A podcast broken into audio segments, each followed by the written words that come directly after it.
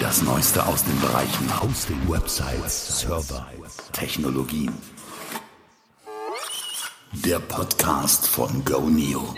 Hallo, Markus Kirkmeister hier und das ist die neue Episode Nummer 58 jetzt schon im Webhosting und Webmacher Podcast powered by Goneo. Und falls du Goneo jetzt noch nicht kennst, etwas Werbung vorab. Goneo ist ein Anbieter für günstiges Webhosting aus Deutschland.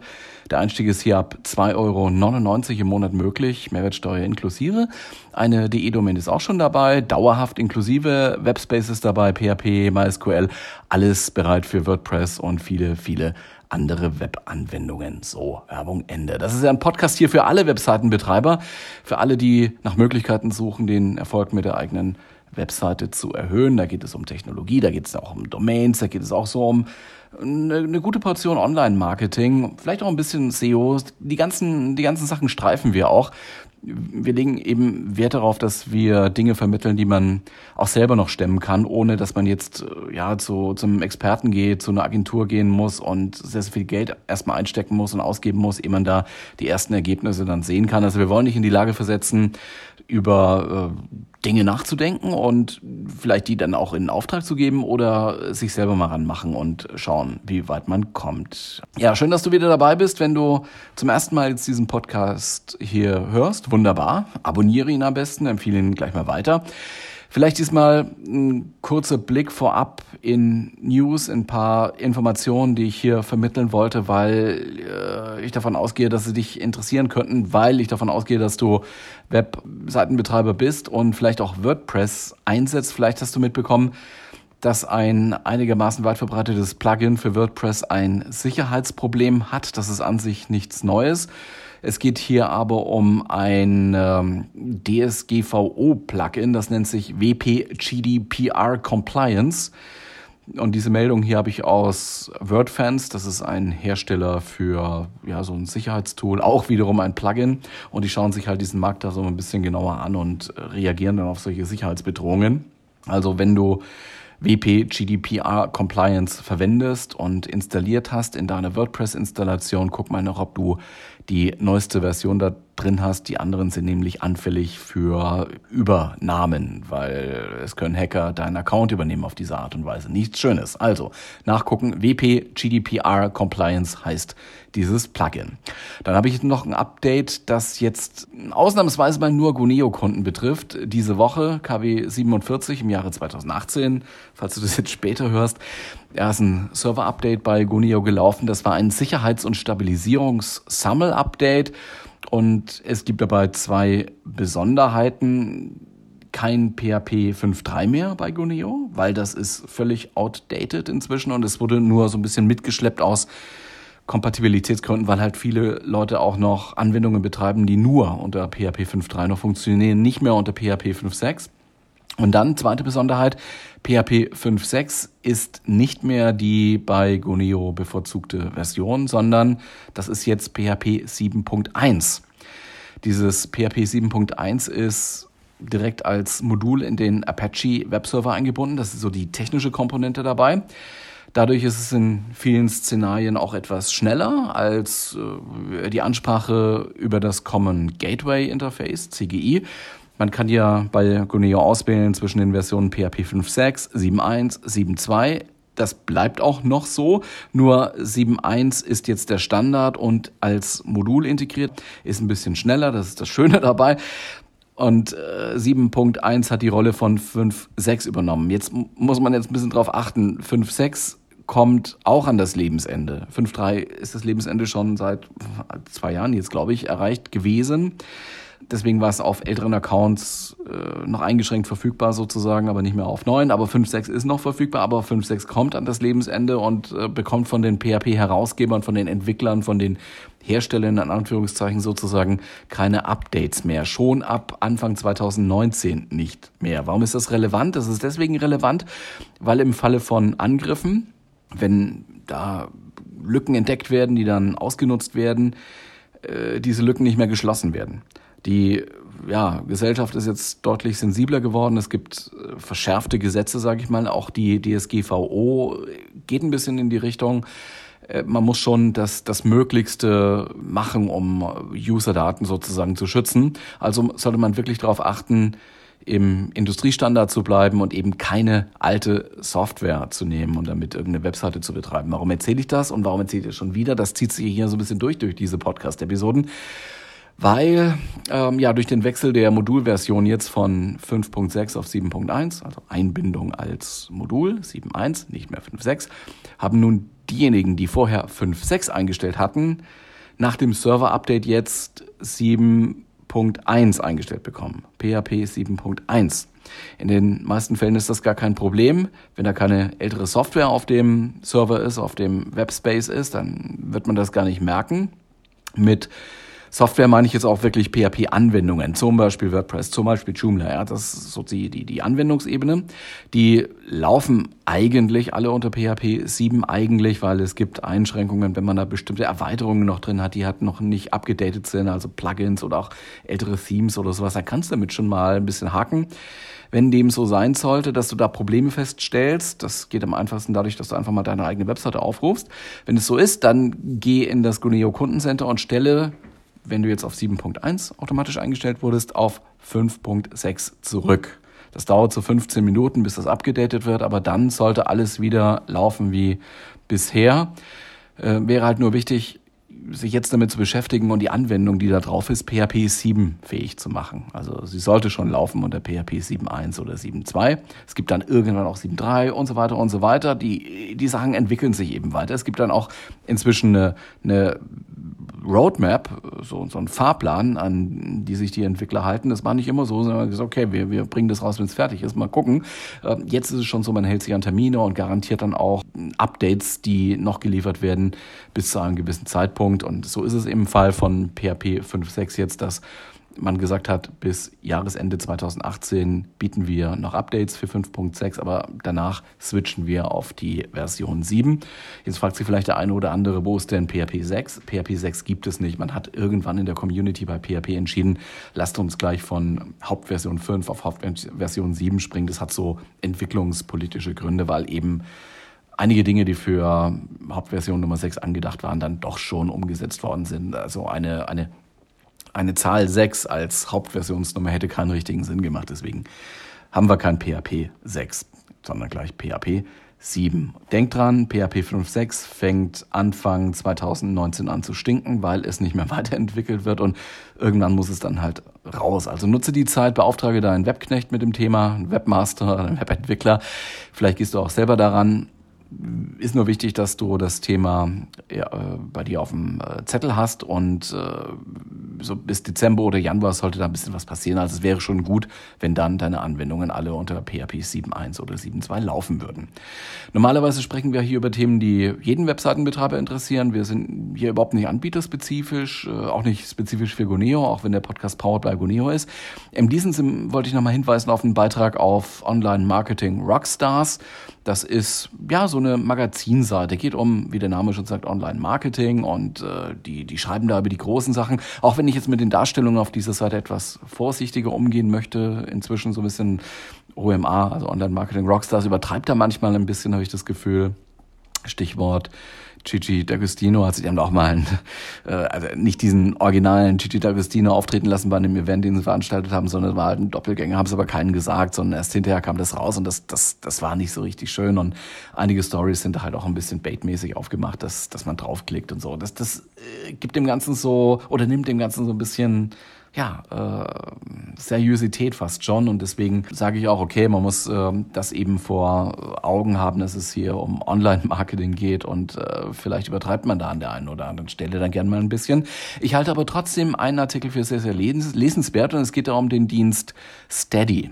Steady Wer schon mal versucht hat, seinen Blog-Content, wenn man Blogger ist, Blog betreibt, seinen Blog-Content zu monetarisieren, der wird vielleicht von Steady oder von ähnlichen Anbietern schon mal gehört haben. Vielleicht von den Krautreportern. Das sind nämlich die gleichen Gründer. Und äh, die, ein bisschen das Ansinnen dieser beiden Projekte, Steady und Krautreporter, war ähnlich gelagert. Es geht und ging darum, Bloggern einen Einkommensstrom zu sichern, unabhängig von der Werbung, was so ein bisschen das Naheliegendste ist, Werbeeinblendungen zu zeigen gegen Geld. das ist ja wahrscheinlich auch immer noch das vorherrschende Modell oder man verzichtet einfach auf äh, jedes Einkommen und macht das nur, weil man bloggen möchte. Und so wie sich das in diesem Artikel hier auf OMA liest, scheint Steady auf der Erfolgsspur zu sein. Das scheint zu funktionieren und es gelingt offenbar, zahlende Mitglieder für ja, solche Online-Publikationen zu finden. Also für, für ernsthafte Blogger ist der Artikel sicher äh, ein Blick wert, heißt Steady Blog Podcast Monetarisierung. Der Link steht in den Show Notes zu dieser Episode. Da steht dann auch der Link zur Homepage, zur Startseite von Steady dabei. Das Thema, was ich jetzt heute als, ja, sage ich mal, Hauptthema für diese Episode mitgebracht habe, ist YouTube. Gut, äh, nichts Neues eigentlich. YouTube kennt man völlig klar. Der Punkt, äh, den ich hier machen wollte, der dreht sich um einige europäische Gesetzesvorhaben, die da auf uns zukommen, zumindest als Richtlinie. Also wird nicht unmittelbar gesetzt wie die DSGVO, ja, sondern es ist eine Richtlinie, die dann in nationales Recht von den Mitgliedstaaten umgesetzt werden soll. Aber dennoch, wenn du die Szene etwas verfolgst, die Europäische Union arbeitet an einer Reform des Urheberrechts auf europäischer Basis. Und das könnte eben nun Leute betreffen, die gar nicht so sehr damit gerechnet haben, dass sie vielleicht betroffen sein könnten, weil sie halt keine Autoren sind, keine Romane schreiben oder weil sie keine Lieder veröffentlichen oder Bilder oder Videos, die auch keine fremden Inhalte als, äh, als ihre eigenen ausgeben und da sowieso was Illegales machen. Und dass sowas wie die EU oder die EU-Kommission oder das EU-Parlament, wenn, wenn die da was machen, dann hat das Auswirkungen. Das hat man im Falle der DSGVO ja zum Beispiel gesehen. Da war die Panik am Ende ja, nachdem das Datum der Anwendbarkeit ja immer näher rückte, war dann ziemlich groß und die Verunsicherung und einige waren da echt überrascht und mussten sich mit äh, ja, großem Aufwand dann schnell vorbereiten. Nun, was haben wir von der DSGVO? Nun muss man überall die Erlaubnis geben, dass äh, die eigenen Daten verarbeitet werden dürfen, digital.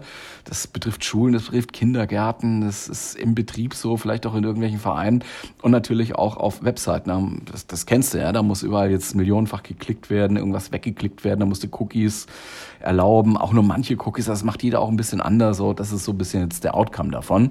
Und so eine Überraschung sollte halt nicht mehr passieren. Das haben sich viele gedacht und viele schauen jetzt da auch mal ein bisschen genauer hin.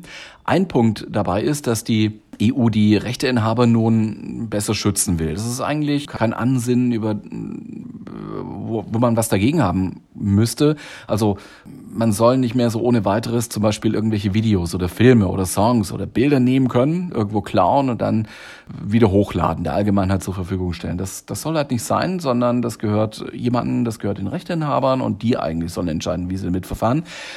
Wenn man das aktuell macht, ist das auch schon ein Verstoß gegen geltendes Urheberrecht. Das wird jetzt nicht neu eingeführt, aber es, es soll verschärft werden. Jetzt kommt halt eine Gesetzesvorlage, die es Urheberrechtsverletzern schwerer machen soll. Der Entwurf sieht jetzt vor, dass die Plattformbetreiber also die Dienste, die äh, sowas zur Verfügung stellen, also man kann da was hochladen, es wird dann bereitgestellt, äh, wird für, für alle zugänglich gemacht, kann man eben auch anonym tun. Ja, äh, diese Plattformbetreiber sollen mitverantwortlich werden für einen eventuellen Urheberrechtsverstoß, der da begangen werden kann.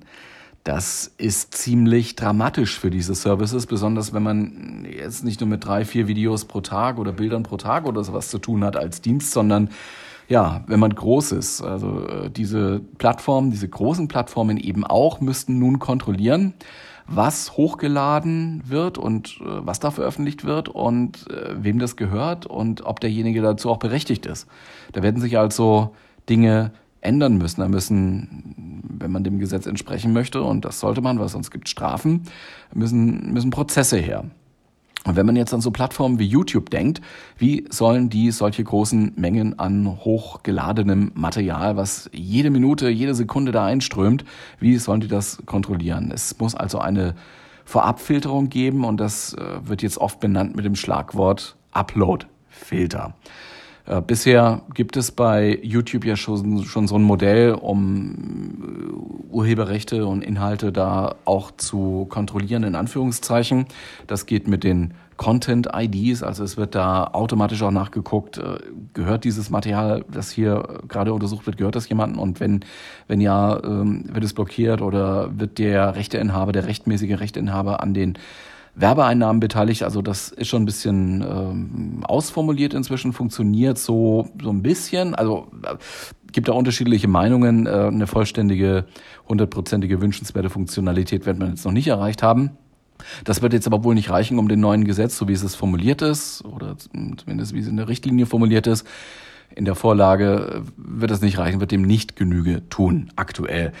Das gefällt auch politisch nicht jedem, wie man sich vorstellen kann. So Upload-Filter lässt an Zensur denken. Das hier ist aber ein Podcast für Webleute, für Webmacher, nicht für Rechtsanwälte oder für Politiker. Deswegen kann man dazu natürlich jetzt eine Meinung haben oder auch eine Meinung entwickeln, aber darum geht es hier heute auch gar nicht. Ich will eigentlich auf etwaige Konsequenzen hinaus. Stellen wir mal vor, es kommt, es kommt so diese, diese Richtlinie, wird dann umgesetzt in den Mitgliedstaaten als nationales Recht und dann muss man sich halt fragen, what would uh, Google do? Also YouTube gehört ja zu Google, zum Google Kosmos, YouTube im Google Alphabet Kosmos, ist recht autark, ja, die können da schon einiges selber tun, weil die haben die User, haben die Umsätze, haben den Erfolg, das ist wichtig für das gesamte Konglomerat Google Alphabet. Aber das EU-Urheberrechtsgesetz und die Richtlinien könnten sich jetzt schon noch auf das äh, Modell YouTube auswirken. Also das muss nicht so bleiben, wie es bisher so erfolgreich läuft. Ich schreibe mal in die Show Notes hier noch weitere zwei Artikel aus äh, zwei Online-Medien. Das erstmal Motherboard Weiß und es ist die Süddeutsche mit diesem Digitalressort, die haben da was drüber geschrieben. Beide thematisieren eigentlich das Gleiche. Es gibt da für äh, Content Creators, für YouTube Creators gibt es einen Blog und da lesen wir ein Statement von der Chefin von YouTube, von Susan Bocicki, CEO von, von YouTube. Ist also nicht irgendwer, sie ist Mitarbeiterin, Google-Mitarbeiterin Nummer 16. Ist schon lange dabei. 16 von inzwischen 80.110 stand Ende 2017 laut Statista. Ja, den Link schreibe ich auch mal gerade mit in die Show Notes und verlinke das. Eine markante Stelle möchte ich jetzt mal draus vorlesen oder zitieren.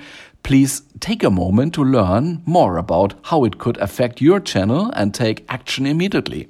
Tell the world through social media, und dann kommt der Hashtag Save Your Internet, and your channel why the creator economy is important and how this legislation will impact you. Also es wird also so, so ein Hashtag äh, publiziert, ein Hashtag benannt, Save Your Internet, als wenn das Internet morgen schließen würde aufgrund dieser Urheberrechtsnovelle der EU. Und äh, man kann da schon draus lesen, dass die, die Creator, die, die User, die sollen da jetzt etwas tun. Die sollen sozusagen diese Kunde weitergeben. Also es ist halt, man soll sagen, äh, diese, diese Creator Economy ist wichtig und es gibt einen Einfluss von diesem neuen Gesetzesvorhaben. So. Dieser Hashtag Save Your Internet, den begegnet man jetzt auch immer wieder auf, auf YouTube. Bei YouTube gibt es auch eine, auf der YouTube-Domain direkt, ne, gibt es auch eine Seite mit Erklärungen, heißt youtube.com Save Your Internet, genau wie der Hashtag. Und da steht auch, die Formulierung von Artikel 13, und das lese ich jetzt auch hier wörtlich vor, des Europäischen Parlaments, wird erhebliche und unbeabsichtigte Folgen für jeden haben. Lasst uns gemeinsam eine bessere Lösung finden. Und dann folgen ein paar so Statements von äh, ja, verschiedenen YouTubern, von Valulis, von, von Tin Nendo, von Peach Smith TV, von Sarah Klaus, von Dudi, Humsa, Sarah. Und wenn du nun älter bist als 14, kennst du vielleicht nur den einen oder anderen Namen. Das sind halt ja YouTube-Stars, die, äh, wie ich das so überblicke, ihren Content hauptsächlich bei YouTube bereitstellen. Und nun könnte YouTube, wenn das neue Gesetz kommt, ja sagen, äh, lasst uns YouTube dicht machen. Das wird ja so ein bisschen nahegelegt, dass diese Gefahr wirklich droht. Wohlgemerkt aber könnte. Es gibt die theoretische Möglichkeit natürlich, dass das nicht komplett realitätsfern ist. Lässt alles sich auch ein Beispiel finden. Im Falle von Google News, das gibt es in Deutschland, gibt es in den USA und in vielen, vielen Ländern in dieser Welt, aber es gibt es halt nicht in Spanien. Warum ausgerechnet nicht in Spanien? Weil in Spanien gibt es ein Gesetz, das ist so ähnlich wie das deutsche Leistungsschutzrecht, das vor einiger Zeit eingeführt worden ist. Und dieses Recht sagt, dass man die Urheber, die Verlage, die eine Nachrichtenmeldung, eine, eine Meldung ins Netz gestellt haben als ja, als Verleger, die muss man finanziell beteiligen. Google will das nicht. Google müsste das aber in Spanien tun. In Deutschland wollte der Gesetzgeber das auch so handhaben. Google und alle anderen News-Suchmaschinen, News-Aggregatoren oder so äh, sollten dann eben gefälligst zahlen, wenn sie so, so formuliert kleinste Teile, also auch schon ein paar Wörter übernehmen und als Suchtreffer da anzeigen. Und nun ging das in Deutschland so, dass Google gesagt hat, okay, nehmen wir halt mal alle Newsquellen raus, die uns keine kostenlose Lizenz, keine Erlaubnis geben wollen. Und weil die Online-Magazine und die Nachrichtenseiten da schon abhängig sind von, vom Traffic, den Google da liefert, den, den wollen die schon haben, da haben die alle der Reihe nach, die meisten zumindest viele, viele, viele, Google dann eine kostenlose Lizenz gegeben. Viele Verlage sind dabei, einige nicht. Und die kommen da halt eben nicht vor, die keine kostenlose Lizenz da rausgeben. In Spanien ging das nicht, weil kostenlose Lizenzen da nicht möglich sind. Das ist etwas anders gestrickt. Da hat Google den Service Google News in Spanien dicht gemacht. Gibt es da eben einfach nicht. Und wenn nun eine europäische Regelung wie in Spanien im Falle von äh, Google News da kommt, dann ist die Wahrscheinlichkeit eben nicht null, dass es kein Google News in Europa mehr geben wird. Und so könnte es eben auch mit YouTube ergehen könnte. Also wirklich sehr, sehr im Konjunktur formuliert. Europa sozusagen würden sie dann dicht machen oder den, den Traffic, der von Usern in Europa kommt, halt ausschließen, wegfiltern. Damit wären dann eben all die YouTuber und die Influencer weg, wären nicht mehr sichtbar. Das kann passieren, auch wenn viele das jetzt nicht so realistisch einschätzen, aber die Möglichkeit ist gegeben. Okay, wir haben da die politische Ebene, darüber reden wir hier jetzt nicht wirklich. Uns interessiert hier Politik nicht. Wir reden hier darüber, was die Content Creators da machen können da kann man nur wieder empfehlen, und ich sage das auch nicht zum ersten Mal, macht euch nicht abhängig, macht euch möglichst unabhängig von den großen Plattformen, auch wenn ihr sie als Promotion-Maschine benutzt. Der Pete Smith macht es schon so, habe ich gesehen. Der hat eine eigene Webseite und zeigt seine Videos da auch direkt auf seiner Seite und nicht nur auf YouTube oder auf Twitch oder so, sondern eingebunden äh, mit dem JW-Player auf seiner Seite. Einige YouTube-Stars haben das diese Angelegenheit, also auch diesen Aufruf von der, von der CEO von YouTube gleich mal bis sich gegriffen und haben so alarmistische Meldungen draus gemacht und, und Videos produziert, auch Baits, also um, um, um, um Links und Klicks gebettelt und um, um Follows gebettelt auf anderen Plattformen. Wir haben es ganz, ganz wörtlich genommen und äh, schreiben dann sowas wie Hilfe, mein YouTube-Kanal wird gelöscht. Das wirkt sich natürlich bedrohlich auf die Fans aus. Also die denken wirklich, das ist, also auf die Fans der, dieser YouTuber, ne? die denken dann, das wird jetzt wirklich dicht gemacht, gleich morgen. Die werden dann aufgefordert, den Leuten halt auf Instagram zu folgen, jetzt mal zur Sicherheit. Ja, manche nutzen das eben jetzt aus. Das ist nicht wirklich redlich. Also, solltest du Content kreieren, solltest du YouTube-Star oder Videostar oder sonst ein anderer Influencer werden wollen, Bilder machen, Videos machen wollen, klar, YouTube Instagram sind tolle Plattformen. Manche monetarisieren dich vielleicht auch, vielleicht auch nicht. Platziere deinen Content zumindest auch auf Plattformen, die du selber unter Kontrolle hast. Das ist so die Aussage, die wir immer wieder den Leuten mitgeben wollen. Du siehst das in diesem Beispiel, kann passieren, dass so eine, so eine Plattform dann einfach dicht macht, weil sich die Rahmenbedingungen halt ändern. Oder, oder auch schau dir Google Plus an. Es gibt Leute, die haben da wirklich wie die Verrückten gepostet. War nicht so viele, völlig klar, aber es gibt schon Leute, die auch Google Plus stark benutzt haben, auch eben als Content-Ersteller. Nützt nichts, Google macht Google Plus dann dicht, weil es sich für diese nicht mehr lohnt.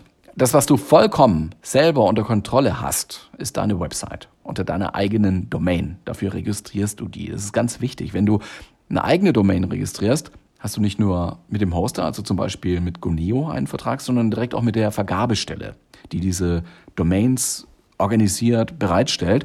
Du hast sozusagen Nutzungsrecht an diesem Domainnamen. Das, deswegen wird es ja auch auf deinem Namen registriert. Wenn du nicht jetzt gegen geltendes Recht verstößt, das kann jetzt vor allem so Marken- oder Namensrecht halt sein, ja, oh, vielleicht auch andere Rechtsbereiche, ist es auch von Land zu Land und Domain zu Domain jetzt ein bisschen unterschiedlich. Da kann dir auch niemand so leicht diesen Domainnamen wegnehmen, wenn du ihn rechtmäßig registriert hast und dafür bezahlst. Ist aber auch nicht teuer. Da müssten schon andere Geschütze aufgefahren werden. Also das geht dann zweifelsfall wirklich über Gerichte und äh, bei Facebook, bei YouTube, bei Insta oder so, da, da ist es deutlich einfacher. Das sagt der Betreiber einfach, nö, zeige ich nicht mehr so den Content oder, oder gar nicht oder weniger prominent oder wird ein bisschen versteckt, wird nicht mehr empfohlen. Das ist deren Recht und deren Verantwortung. Auf deiner eigenen Webseite hast du selber die Verantwortung. Ja, und du hast auch die Arbeit damit. Ja, du musst das aufsetzen, musst das pflegen, musst dich drum kümmern. Das ist sozusagen aber deine Ecke, deine eigene Ecke, dein Claim, dein eigener Claim im World Wide Web. Und das kannst du vollständig unter Kontrolle behalten. Das ist das, das offene, das freie Web. Und das solltest du nutzen, wenn du Influencer bist oder werden willst. Das ist nicht kostenlos, also hier heißt offen und frei nicht kostenlos, sondern es ist eben nicht zentral. Es wird nicht von irgendeiner Organisation jetzt inhaltlich kontrolliert und äh, niemand anders entscheidet, wie dein Content jetzt angezeigt wird oder wie er angezeigt wird. Das ist deine Chance. Ist ja okay, auf anderen, auf großen Plattformen präsent zu sein. Wie gesagt, da kann man wirklich User zu sich selber rüberholen, aber es sind eben auch deine Sachen. Es ist dein Content und es ist okay, den auf der eigenen Domain zu zeigen, auf eigenem Webspace. Und genau für sowas gibt es Hoster wie Goneo.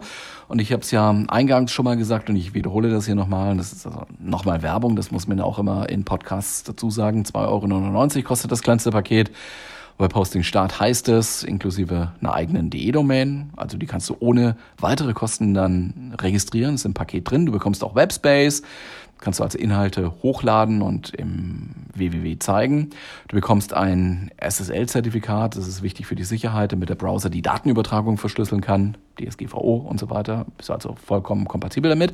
Du kannst diesen Domainnamen auch für die E-Mail-Kommunikation verwenden. Du hast ein Postfach da, mehrere sogar und dergleichen. So, Werbung Ende. Und da packst du jetzt eben zum Beispiel so eine Anwendung wie WordPress drauf oder kannst du mir auch Videos zeigen, Bilder natürlich, Podcasts machen, ja. Und äh, ist alles möglich. Das sind eben dann deine User, die, die dort dann draufgehen. Deine Fans, die wissen dann, wo sie dich finden können, nämlich unter deiner eigenen Domain. Das mal nur so als Tipp. Dann noch ein weiterer Tipp, Verfolge, wenn du möchtest, auch den Gonio Blog wir haben da einen Link auch in den Show Notes hier zu dieser Episode stehen. Noch eine andere Bitte, wenn du mit diesem Content hier was anfangen kannst, wenn du ihn nutzwertig findest, dann abonniere diesen Podcast ganz einfach auf iTunes. Vergib doch bitte auch mal fünf Sterne auf iTunes, so als Weiterempfehlung vielleicht, ne? Oder als, als Feedback. Vier Sterne kann man natürlich auch vergeben, bringt aber uns zum Beispiel nichts, ist ein bisschen idiotisch, aber funktioniert halt so. Mein Name ist Markus Kirkenmeister. Herzlichen Dank für deine Zeit. Ich wünsche dir jetzt eine schöne Restwoche, ein wundervolles Wochenende mit allem, was dazugehört. Ich hoffe, wir hören uns dann nächste Woche wieder. Bis dann. Ciao.